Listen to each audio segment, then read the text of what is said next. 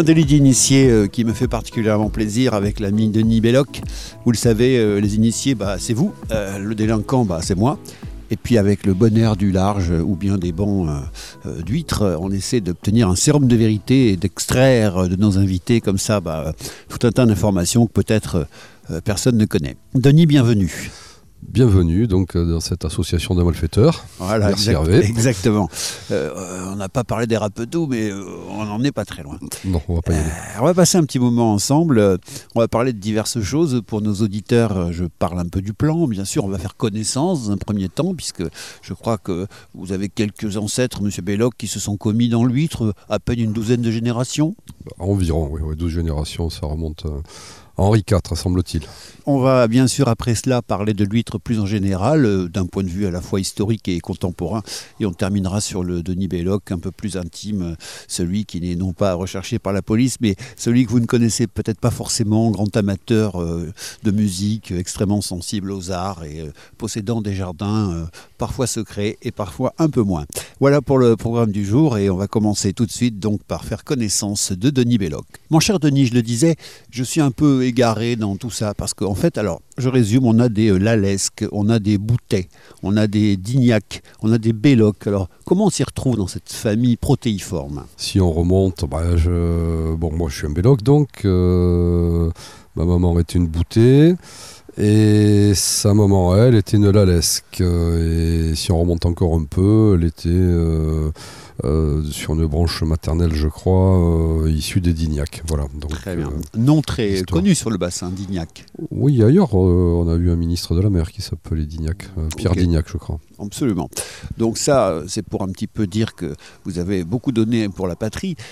D'autre part, cette grande famille, donc, elle s'est installée, on le disait, en 12 générations. Depuis depuis quand exactement et où dans le métier de l'huître? Alors ça a débuté à la Teste. Euh, la date exacte euh, du côté de la grand-mère, c'est un petit peu compliqué parce qu'en fait, au départ, c'était pas de la culture d'huître, c'était de la pêche, donc d'huître plate.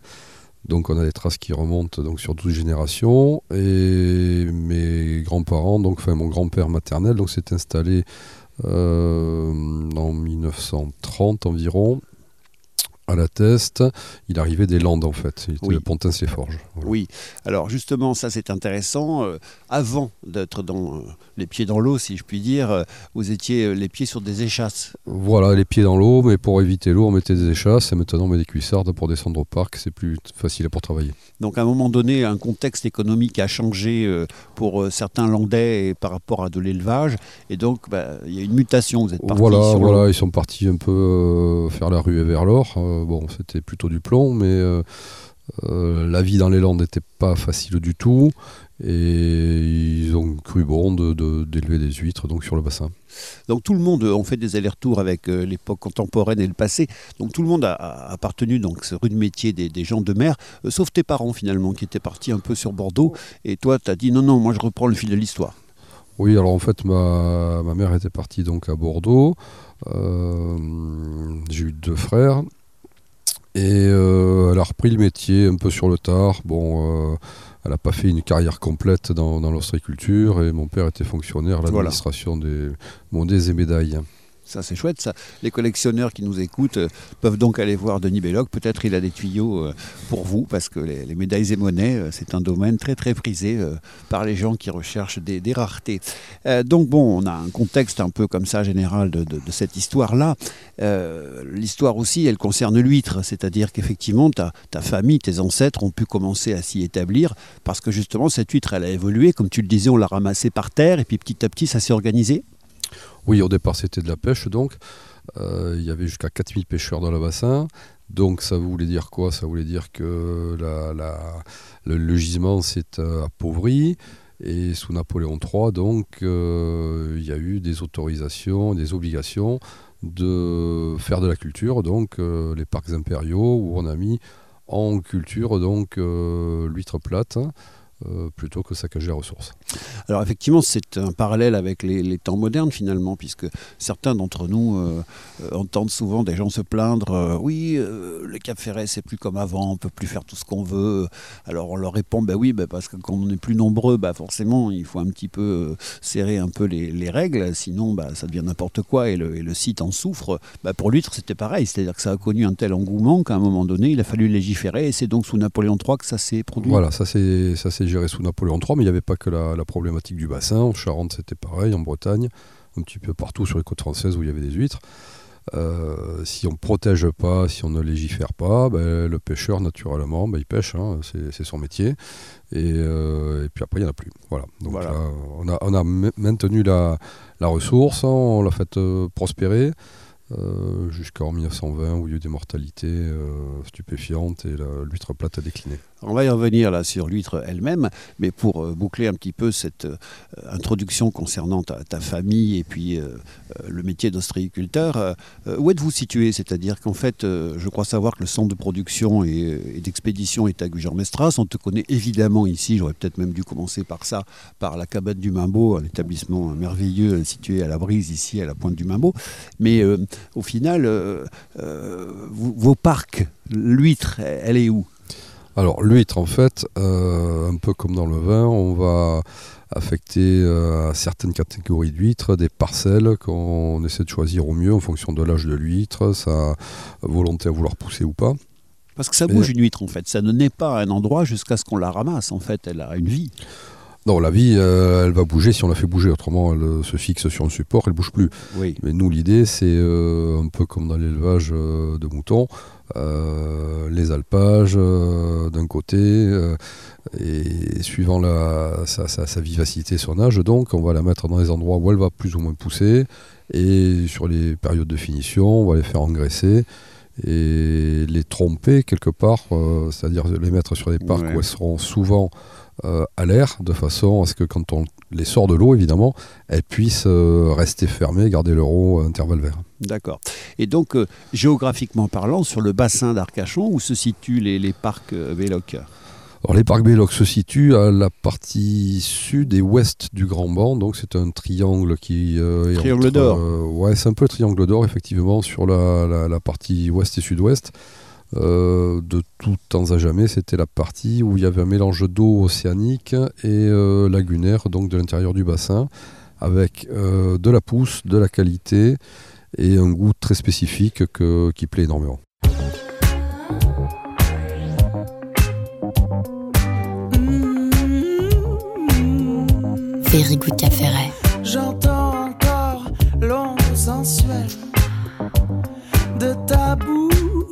Sur la mienne.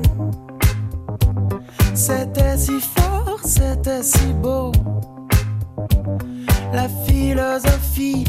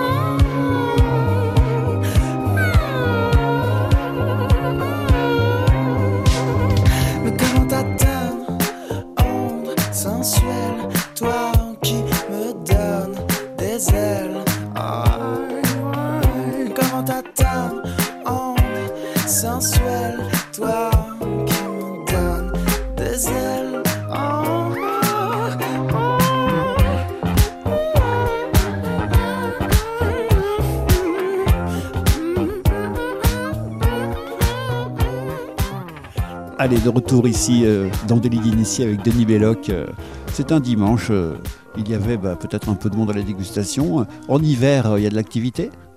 Bah, Ça dépend de la météo, tout simplement. On est météo dépendant, comme les marchands de glace. S'il fait beau, les Bordelais, Parisiens arrivent en masse. Et s'il fait pas beau, bah, ils restent chez eux devant la télé, les pieds dans les pantoufles.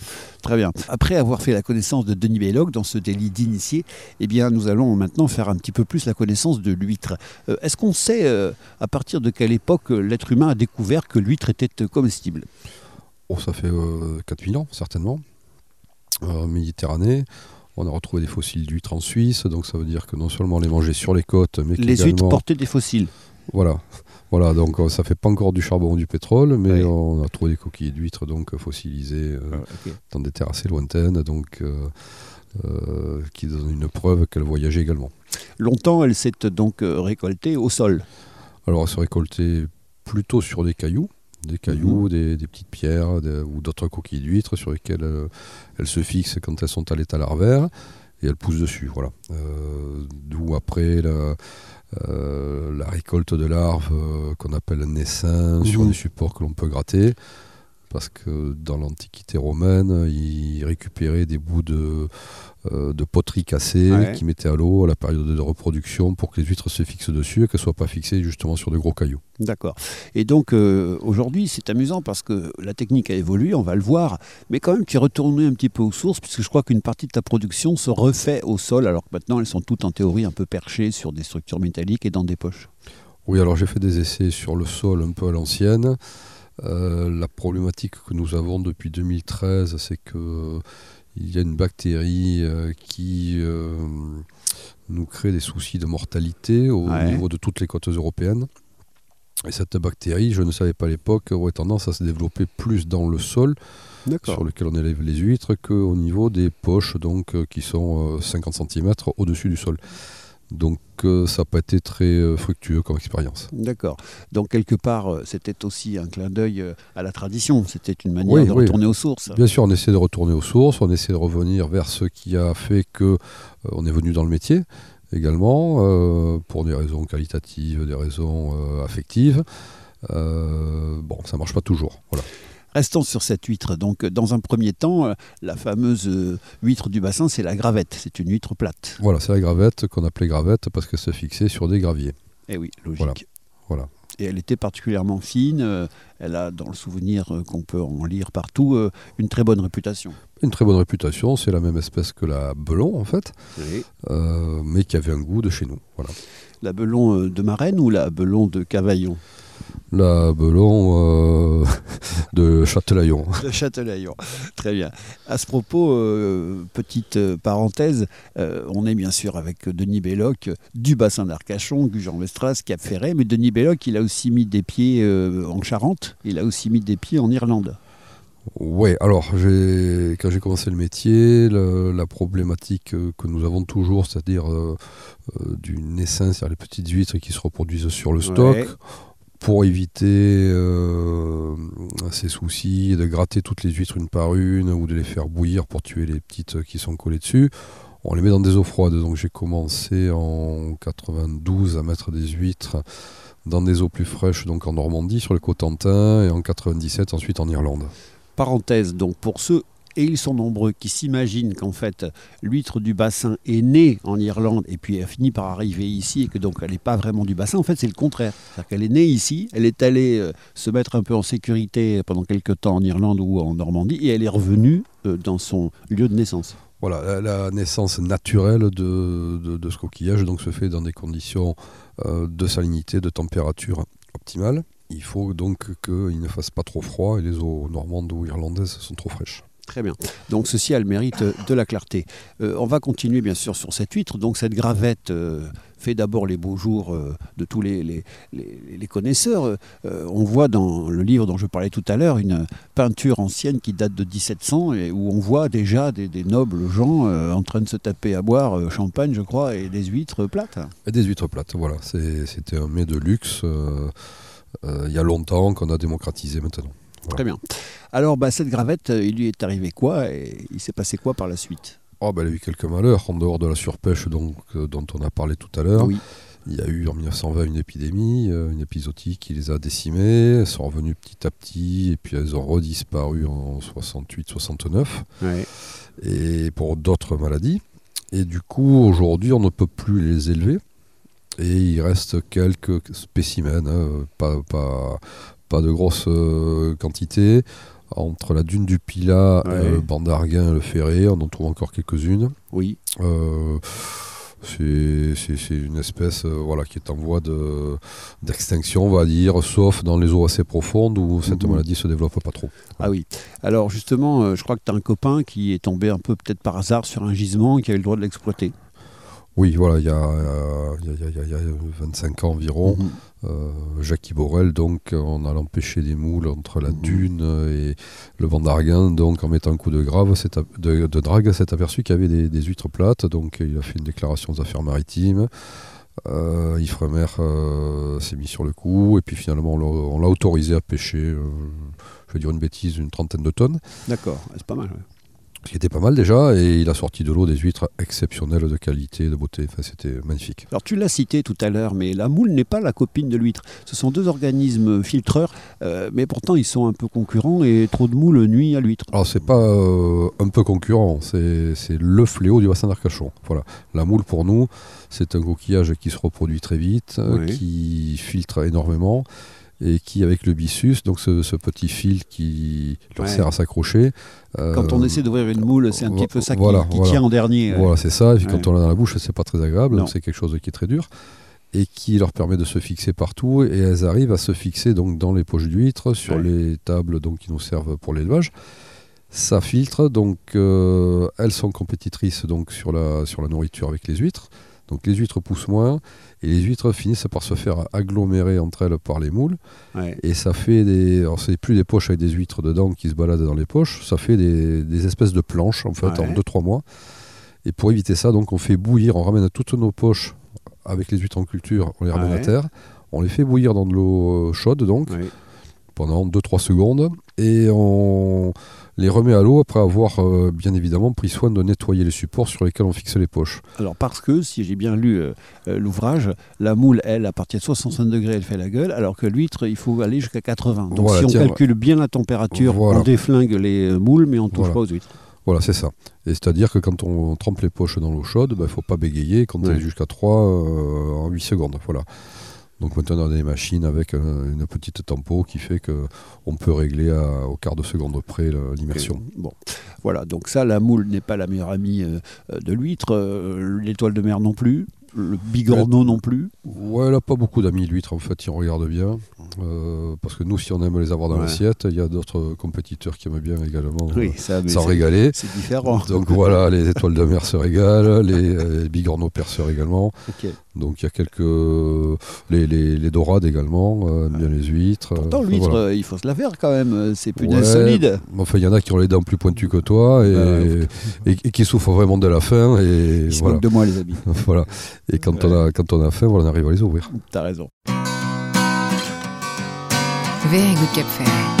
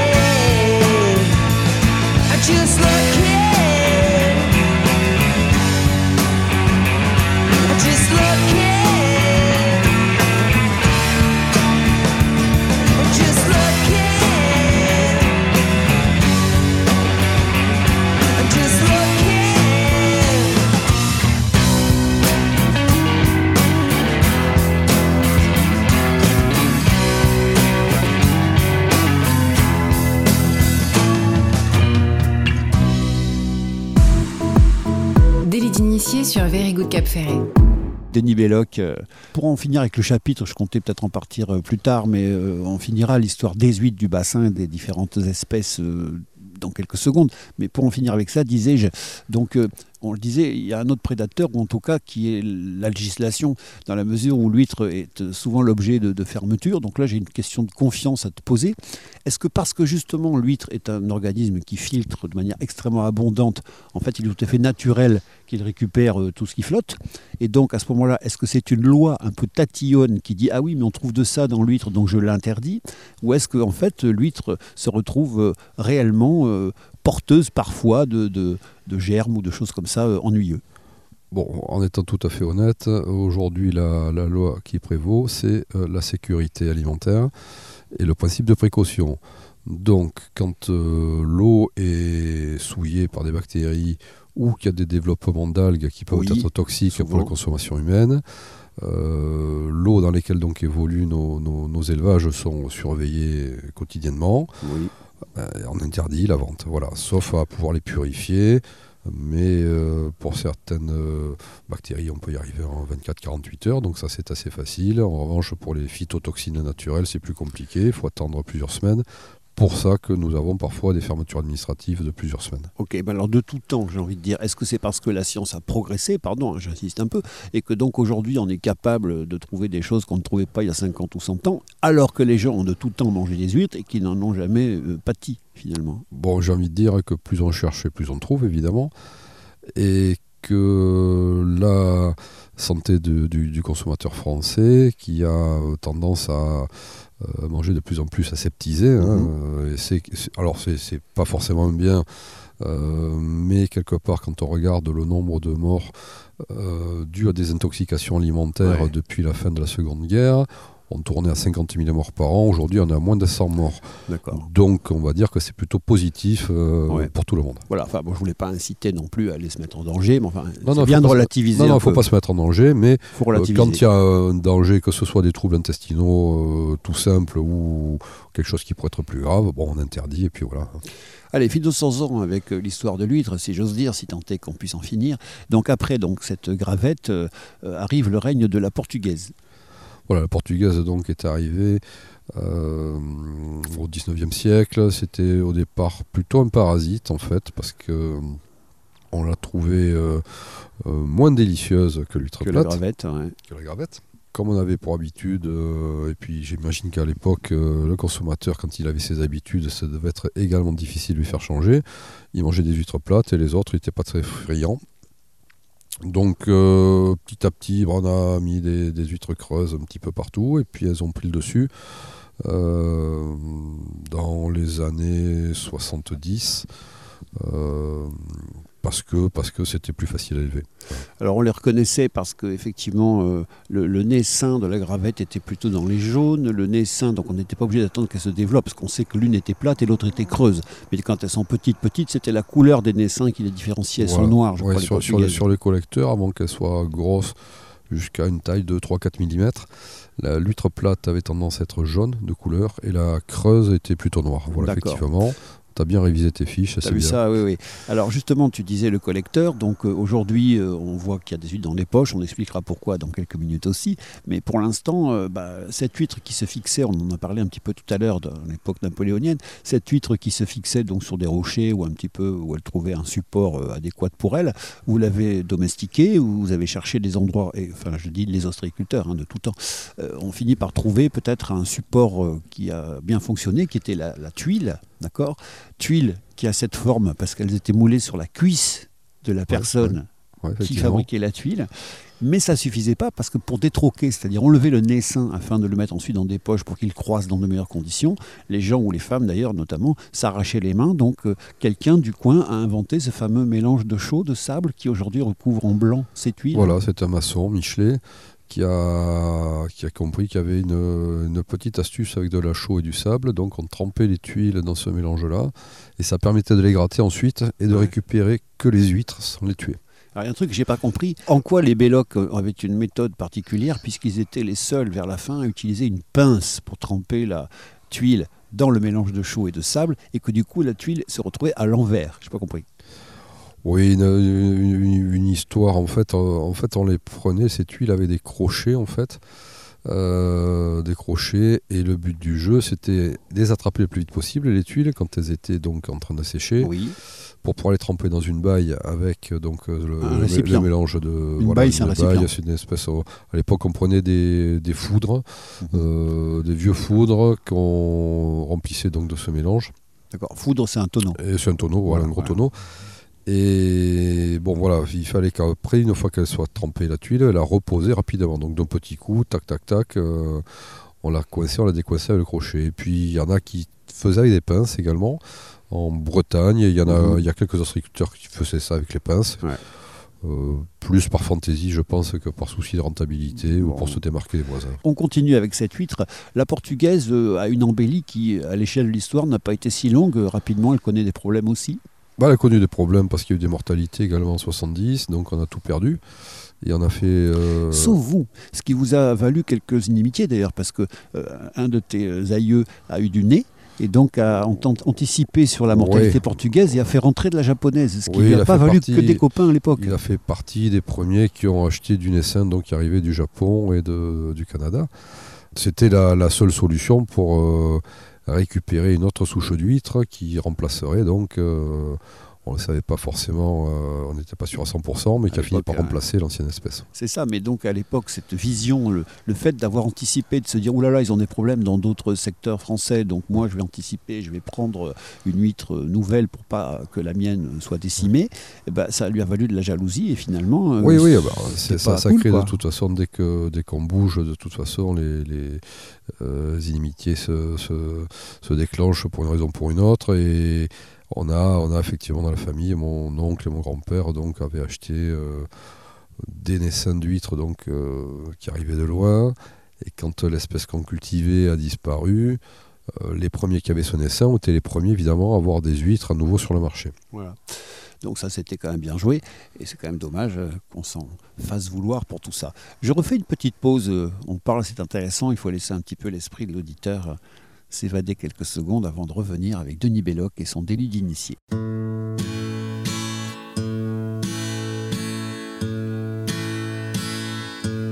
Very good Cap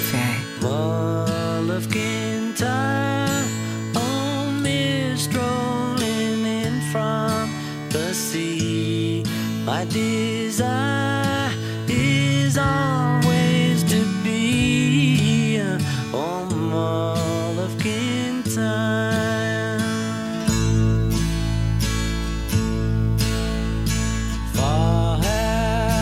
traveled and much have I seen. Dark distant mountains with valleys of green, past painted deserts. The sun sets on fire as he carries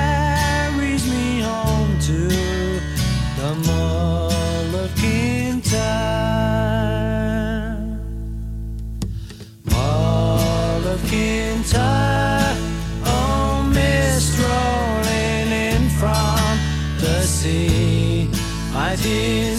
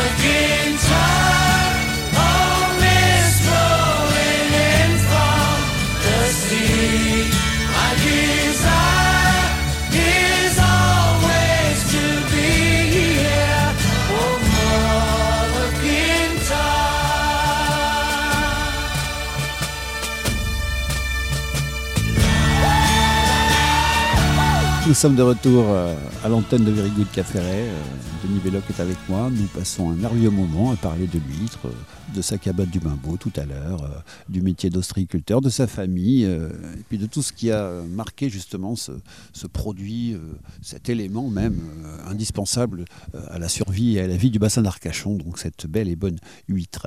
Je rappelle qu'il y a une histoire merveilleuse de cette famille et aussi de la culture de ce mollusque dans le temps des huîtres, un ouvrage qui a été écrit par, euh, conjointement par Valérie Bochniak et Jean-Louis Debray. Euh, il est toujours euh, disponible cet ouvrage Oui, oui, j'en ai quelques exemplaires encore à l'établissement. Tu les vends à l'établissement? Oui, oui, oui. D'accord. Parce qu'ils ne sont pas en librairie ou commandables par Internet à notre oh, époque Peut-être qu'il en reste, je ne sais pas s'il en reste dans les, dans les bacs. Parce que tu sais qu'on est téléchargé maintenant dans la France, voire dans la terre entière. Donc peut-être des gens auraient envie de le lire et ne sont pas, pas directement Je ne suis pas persuadé qu'il y en ait beaucoup en linéaire à Tokyo ou à Los Angeles. Bon. Mais par Internet peut-être. Internet, c'est les éditions Albin Michel qui ont euh, édité, euh, distribué, donc peut-être qu'il en reste effectivement quelque part. On leur demandera. Alors, euh, on continue et on termine avec, euh, je dirais, la saga de l'huître, enfin, si tant est qu'on ait été complet, ce qui est impossible. Mais on a vu donc euh, bah, la japonaise, la Gigas, elle s'appelle comme ça en fait, hein, avait remplacé progressivement d'abord bah, la portugaise, qui elle-même avait donc subi ce qu'on appelle une épisodie, quand les, ou les, animaux en général sont malades. et donc maintenant, elle tient le coup, cette Gigas, c'est l'huître reine du bassin, tout le monde l'élève avec succès et elle ne semble pas en danger ou elle-même a subi des crises? Ah, elle a subi des crises, il ne faut pas s'imaginer que parce qu'elle a remplacé ancienne espèce et qu'il n'y a pas de problème. Hein. C'est un animal fragile, l'huître, et euh, sur les côtes françaises, enfin européennes, hein, euh, on a des problèmes d'élevage, effectivement, et des mortalités importantes suivant les années. D'accord. Alors ça c'est lié à de la climatologie et aussi à certaines conditions parfois de, pas forcément, la, pas forcément la climatologie parce qu'on a de, on peut avoir de, grosses mortalités en Irlande. Mhm. Et on ne peut pas dire que les conditions météo soient plus défavorables que chez nous. Hein. Oui. Donc euh, on ne sait pas trop. C'est un agent pathogène en fait qui euh, se développe par-ci par-là. De temps en temps. Concernant les, exploitations euh, ostréicoles, elles sont toujours aussi équitablement réparties autour du bassin, pardon, ou il y a plutôt quand même une zone du bassin qui est plus, plus dense, peut-être Gujan, je ne sais pas. Oh, on, va dire que l'ostréiculture en elle-même n'est pas florissante. Ce que l'on voit surtout fleurir, ce sont des terrasses de dégustation qui permettent donc à, ostréiculteur de valoriser son produit. Et bon, ça c'est visible, donc on en voit sur quasiment tous les ports du bassin. Voilà. Euh, en revanche, des, euh, des, camions, des bateaux, des, euh, des, gros chargements, des gros volumes, tout ça c'est terminé. On, on lisse l'activité sur l'année et euh, on maintient, on maintient l'activité. Voilà. Tu lises toute l'année, ce, qui veut dire que, ce qui veut dire que Noël n'est plus l'énorme période. non, c'est fini, ça c'est fini, ah complètement terminé. En fait, cette, cette, cette huître aujourd'hui, en 2023, elle, est toujours euh, ce plat prisé de luxe, un petit peu euh, vu comme ça, ou alors vous, vous les agriculteurs, dans votre communication, vous auriez vraiment envie, ou vous avez réussi à la démocratiser? On a démocratisé parce que les volumes, ont, les volumes produits ont énormément progressé. par le, euh, le, fait que des ostréiculteurs bretons aient arrêté l'huître plate se soient mis à la creuse. Les Normands également, qui euh, n'étaient pas du tout de la partie, se sont mis à faire des huîtres. On leur a concédé donc d'immenses plaines maritimes pour faire des huîtres donc plus de volume, donc ça veut dire qu'on démocratise. Après, on n'est plus sur un produit de luxe, on est sur un produit plaisir euh, qui est accessible maintenant à, à peu près tout le monde. Hein. Euh, on est plus, en, attendant qu'il soit remplacé par des éoliennes oui, ce, sera amusant, ça, oui. ça pourrait être sympa. Euh, je dis ça par rapport. Il y a un projet sur la dune du Pilat, il paraît, sur la bande d'Arguin. Voilà. voilà, exactement. Puis entre le bassin, ils vont faire un pont aussi entre voilà, et, et pour, pour faciliter le, transport. Euh, les gens sont friands de chiffres euh, et j'ai lu quelque chose dans, Le temps des huîtres qui m'a presque choqué, je dirais. C'est que tu donnes à un instant, parce que tu caches rien, tu donnes le prix d'une concession ostréicole que tu as acheté il y a quelques années, 30 000 euros, et tu fais le parallèle, si tu veux, avec les prix qui se pratiquent pour des maisons, pour des villas. Et t'expliques aussi, si tu veux, qu'une unité de production, ce qu'on appelle pudiquement un être humain, euh, est capable de faire jusqu'à 30 tonnes par an euh, lui-même sur, euh, voilà, sur une année, donc, et que par contre, dans d'autres pays, ou voire l'Irlande, on arrive jusqu'à 80 tonnes par personne. Donc, entre le faible prix des concessions et euh, la faible rentabilité due à des mm, conditions de travail et par euh, un savoir-faire exigeant, euh, bah, finalement, il, en faudrait beaucoup de l'huître pour arriver à gagner sa vie. Et c'est donc normal qu'il y ait des dégustations. C'est là où je veux en venir pour faire un complément, parce que pour en vivre décemment, aujourd'hui, l'huître, c'est compliqué. Alors, il faut bien comprendre une chose, c'est que l'huître se reproduit naturellement dans certaines conditions. Et le bassin euh, réunit toutes les conditions pour que l'huître puisse se reproduire, et la Charente-Maritime également. Ça veut dire quoi? Ça veut dire que l'huître en se reproduisant, on va faire des, petits qui vont se recoller sur les huîtres qui ont un an, qui ont deux ans, qui ont trois ans. Donc ça nous amène un boulot pharaonique. Oui.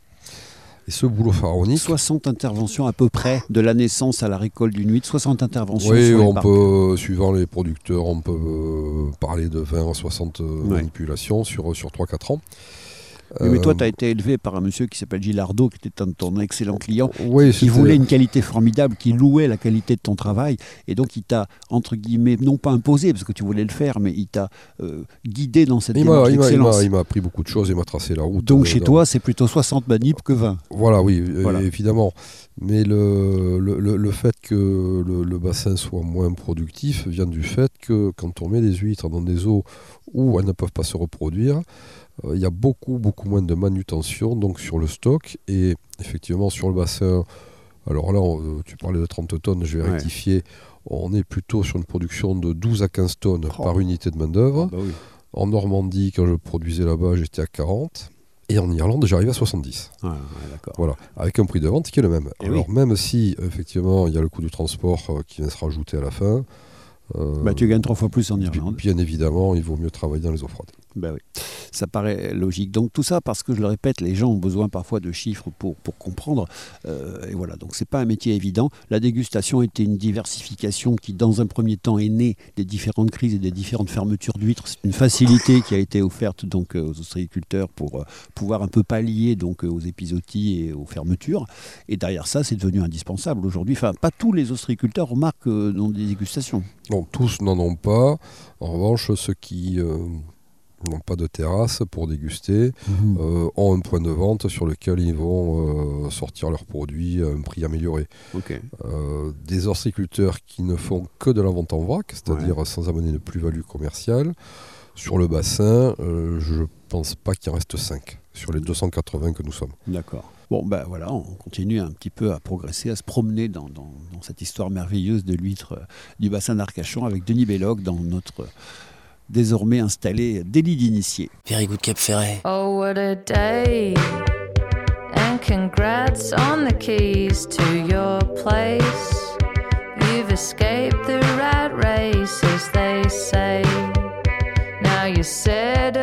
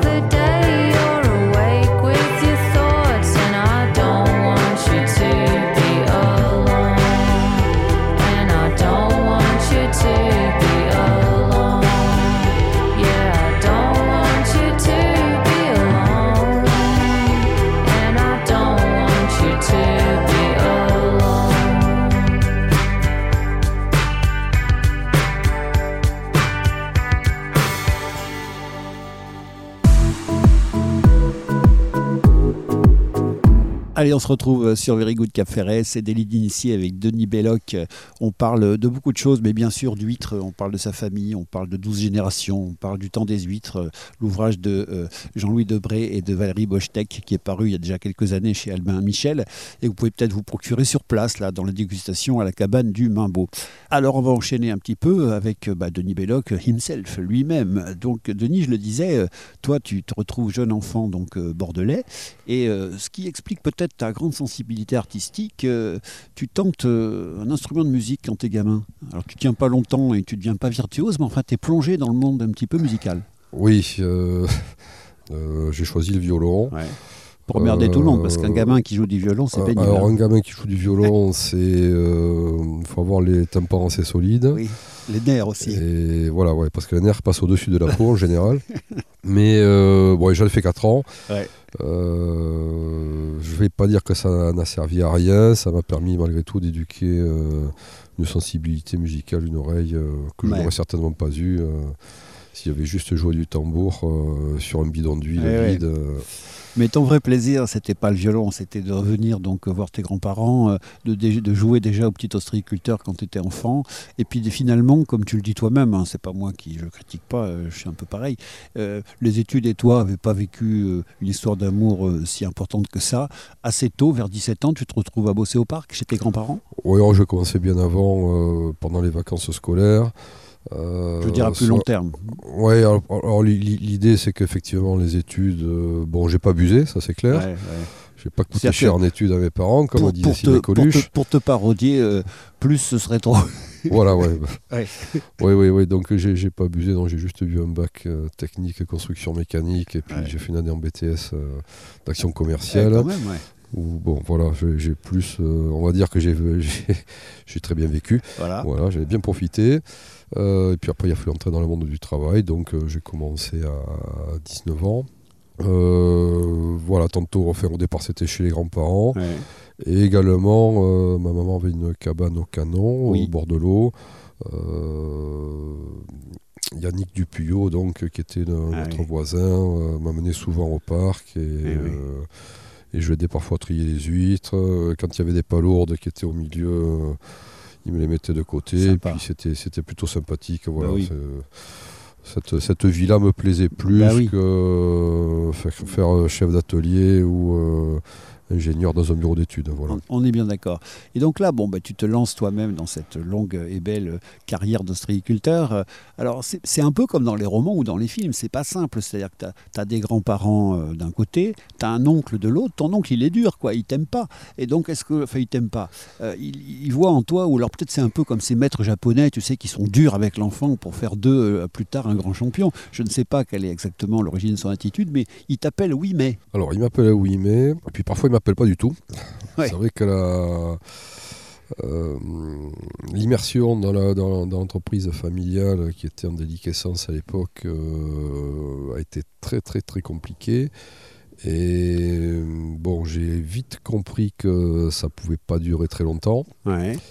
Et malgré tout, avant de pouvoir s'installer à son compte, quand on part de zéro, parce que pour le coup je repartais de zéro, bah, j'ai serré les dents pendant une dizaine d'années, mhm. restant associé. C'est long. Hein. Ouais, c'était long. Et quand j'ai eu euh, suffisamment d'argent de côté pour pouvoir m'installer euh, en sécurité, mhm. euh, voilà, je me suis échappé et j'ai monté mon business. Alors explique-moi quand même, je suis curieux, et puis l'auditeur maintenant aussi, pourquoi oui mais? Parce que je voyais toujours quelque chose de différent à faire de ce qu'on essayait de me mettre dans la tête. D'accord. Je cherchais à comprendre pourquoi, et quand ça me plaisait pas, j'ai essayé de trouver une solution. Donc t'es-tu quand même non, feignant. feignant. Ah. C'est-à-dire que j'étais, euh, j'avais quand même ce gène de la feignantise qui me poussait à trouver une solution plus facile que celle qu'on me proposait. Pour rendre un peu justice au temps et peut-être pourquoi pas à cet oncle dur, euh, est-ce que toi, en tant que maintenant chef d'une exploitation euh, ostréicole, tu, es euh, justement un petit peu à la cool, participatif avec tes collaborateurs, ô combien précieux, parce qu'ils prennent une place très importante dans l'ouvrage et je me rends compte évidemment que c'est un travail d'équipe et que sans certaines personnes de base, tu voilà, mais tout seul, tout seul, de toute façon, je n'aurais rien fait. Voilà. Et personne ne fait rien tout seul. Donc ça, il faut admettre quand même et, et le dire haut et fort que quand on a une entreprise, quelle que soit la taille de l'entreprise, euh, c'est tout le monde qui est acteur du projet. Donc on en est toujours un peu sur la, psychologie maintenant, le, personnage un peu plus intime de, Denis Belloc. Donc on disait un premier contact par le violon avec la musique, ça laisse pas des traces transcendantes et en même temps ça génère pas non plus une vocation, mais ça te rapproche peut-être un peu de la musique. Aujourd'hui, je crois savoir, d'abord quand tu en avais le droit, tu, as offert aux gens de la presqu'île ici des, moments incroyables sur ce site merveilleux de la cabane du Mimbo avec des concerts où on voyait d'immenses jazzmen. Euh, raconte-nous un petit peu les deux, trois personnes, quatre personnes qui sont passées à la cabane du Mimbo, qui ont enchanté la population. Alors, euh, effectivement, bon, j'ai eu la chance de rencontrer euh, des musiciens stupéfiants. Bien évidemment, un que tout le monde connaît, Mathieu Chédid, qui a joué plusieurs fois. Euh, j'ai vu également un petit peu, je veux dire, le Lionel Messi du piano, euh, Jackie Terrasson. Jackie Terrasson, incroyable. Euh, un jazzman extraordinaire. Et j'ai eu une chance inouïe d'avoir rencontré ces, ces, musiciens de grand talent. T'es copain avec Belmondo aussi Oui, également Stéphane Belmondo, qui est un trompettiste hors pair. Mondial. une chance inouïe, voilà. Et l'endroit, l'endroit j'ai envie de dire, amène de l'inspiration également à ces talents-là. Il n'y a pas eu besoin de se battre pour les faire jouer sur la terrasse. Ils sont venus avec plaisir. Euh, voilà, parce que, parce que l'endroit leur plaît énormément. Alors ça, c'est important. Puis pour moi, ça me paraît être un peu, tu sais, une synthèse. Moi, je suis un dingue de la mixité. Je, considère que euh, on est tous d'horizons et d'origines différentes, et qu'en même temps, on est tous fédérés, unis, forcés à s'aimer finalement par, un dénominateur commun qui est le bassin, finalement. Et bah, pour moi, le cabane du Mimbo, c'est un peu pareil, parce que quand on voit Mathieu Chédid et puis bah, Stéphane Belmondo qui a priori n'ont rien pour se rencontrer, euh, sont dans des univers différents, des festivals de jazz pour les uns, des concerts internationaux pour l'autre ou nationaux. Et bien en fait, ces deux-là se retrouvent à jouer ensemble sur cette scène-là, et ce qui rend la chose possible, c'est finalement le bassin, la cabane du Mimbo. Oui, ils auraient pu se rencontrer sans moi, mais euh, c'est vrai que le, fait de servir de liant à ces artistes là euh, c'est quand même une sacrée satisfaction, un grand bonheur. Et du coup, bah, tu es le premier de, leurs fans, tu es au premier rang. Alors non, c'est pas vrai, tu cours partout pour que tout se passe bien. C'est pas simple d'être un peu le co-organisateur des choses. On, est très fatigué et très stressé pour que tout se passe bien. Donc on peut pas en profiter autant que les gens comme moi qui ont qu'à ramener leurs fesses, se poser et jouir. Mais quand même, euh, après, quand c'est fait, que tu as vu tout ce bonheur qui été dispensé, c'est un petit peu comme faire une belle huître. ça doit quelque part donner une satisfaction profonde il y a une énorme satisfaction, il faut être tout à fait honnête. Et euh, bon, malheureusement, on ne va pas pouvoir continuer dans ce registre-là. Bah, les législations sont compliquées. Voilà, les législations compliquées. Euh, on n'a pas le droit donc sur des euh, terrains ostréicoles de faire Et pourtant, c'était gratuit. Et quel dommage, mais c'est, ça reste pour les les quelques personnes qui ont été là à ces moments-là, des souvenirs qui vont rester gravés longtemps dans leur mémoire.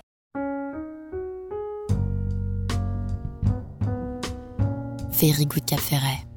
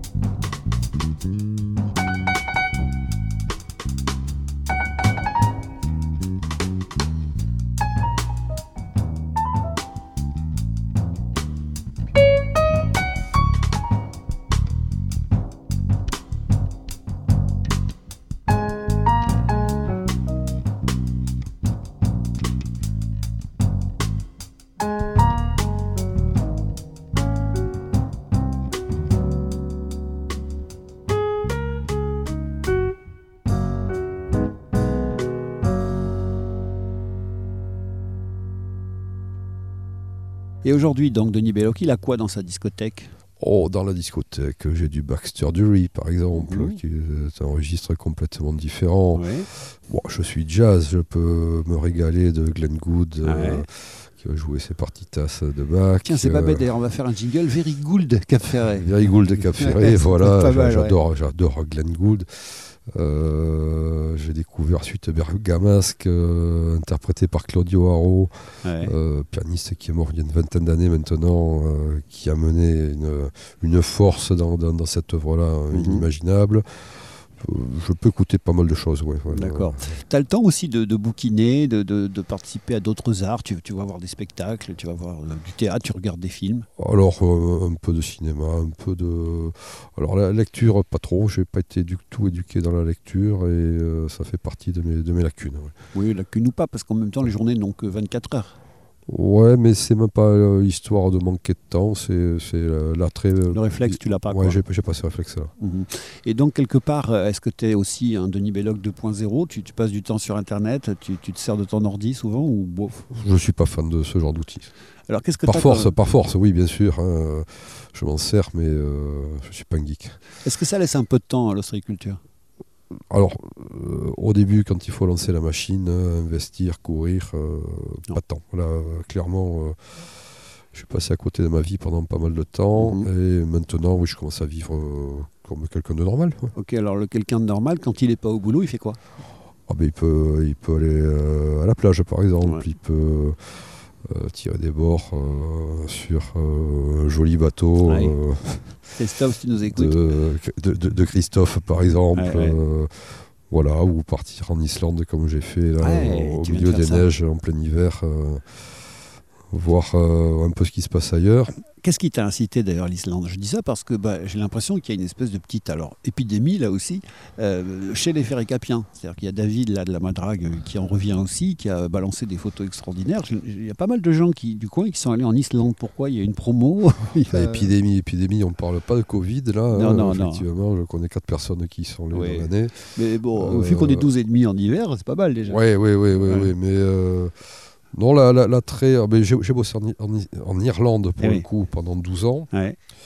Et euh, toujours une petite frustration euh, parce que plus on monte au nord, plus on attend à trouver de la Mhm. neige. Et en Irlande, il n'y en a quasiment jamais. D'accord. Et là, l'Islande, bah, c'est le paradis euh, des geysers, de la Ouais. géothermie, de la neige et de la nature euh, Des- sauvage. Voilà. Des, des- couchers de soleil de, de 12 heures et des. voilà, c'est un lever de soleil. euh, quand on a la chance d'avoir du beau temps, un lever de soleil, c'est deux heures. Le coucher de Mhm. soleil, c'est deux heures. hein. Mais on Euh, pourrait penser quand même qu'un ostréiculteur, même du romal, qui donc met les mains dans le cambouis, euh, se coupe sur les petites euh, euh, coquilles tranchantes, euh, euh, affronte des climats quand même un peu variés, il irait se foutre sous un palmier. Alors qu'en fait, aller en Islande, c'est un peu du masochisme. Mais quand on part en vacances, c'est pas forcément pour vivre dans les mêmes conditions voilà. euh, euh, que celles qu'on a à la maison. Le, le cocotier, les orteils euh, en éventail, j'aime ça, je sais faire, il n'y a Ah pas de problème. hein, tu je- pratiques je- aussi, rassure-moi. Oui, oui, oui, oui, Ah. oui. Mais de temps en temps, euh, se mettre un peu dans des conditions hostiles. Et puis il faut pas mourir idiot, il faut pas- voir tout, le, le-. Voilà, voilà, voilà. C'est surtout vivre idiot qui est embêtant. Mourir idiot, c'est pas grave. Tu vois, ça passe vite le temps ensemble dans des ligues initiées, mon Denis, parce qu'on est déjà presque à une heure d'entretien, donc euh, on va bientôt raccrocher les wagons. Je vais te poser juste la question euh, bah, que j'ai coutume d'utiliser, euh, parce que j'ai toujours un petit peu l'angoisse d'oublier quelque chose, de, de me dire, ah bah si, il aurait peut-être aimé que je parle de ça, il aurait peut-être aimé que je lui demande ceci. Donc à ce stade, est-ce qu'il y a quelque chose que tu aurais envie de dire, qui peut concerner le Cap Ferret, la presqu'île, le métier, les gens, la vie, tout Euh, ce qu'on pourrait dire de, la presqu'île du bassin, c'est que c'est un endroit absolument merveilleux. Et même si je ne suis pas un grand voyageur, je n'ai pas euh, fait euh, tous les pays de la Terre, et loin de là, malgré tout, cette beauté des paysages, cette sérénité qui se dégage de l'endroit fait que jamais il me viendra l'idée d'aller vivre ailleurs. Voilà, c'est un endroit dans lequel je me sens bien. Manifestement, je ne suis pas le seul parce que de plus en plus de monde euh, essaie de, de prendre un petit bout euh, au bord de l'eau parce que parce que ben, c'est sympa. Voilà, il y a une vie qui est agréable, voire très agréable, et on s'y sent bien. voilà. Bah écoute, ça me paraît euh, assez œcuménique pour en rester là. On va remercier très fort Denis Belloc d'avoir passé cette heure avec nous. Euh, franchement, bah, pour ceux qui le connaissaient un petit peu moins, je pense que vous en avez pas mal appris, à la fois sur son métier et sur lui-même. Et euh, vous comprenez maintenant euh, toutes et tous pourquoi nous, on l'aime. Merci Denis. Merci Hervé pour ce very good moment. Eh ben, écoute, avec grand plaisir. Et puis bah, nous, on continue évidemment maintenant dans les playlists de Very Good Cap Ferret. On se retrouve très rapidement, soit pour un place du marché, soit pour un délit d'initié. Ce sera moi ou ce sera Shirley. Vous allez voir une nouvelle voix sur l'antenne très bientôt. En attendant, ben, on vous embrasse toutes et tous et je remercie encore très fort Denis Belloc. Merci Hervé. Salut.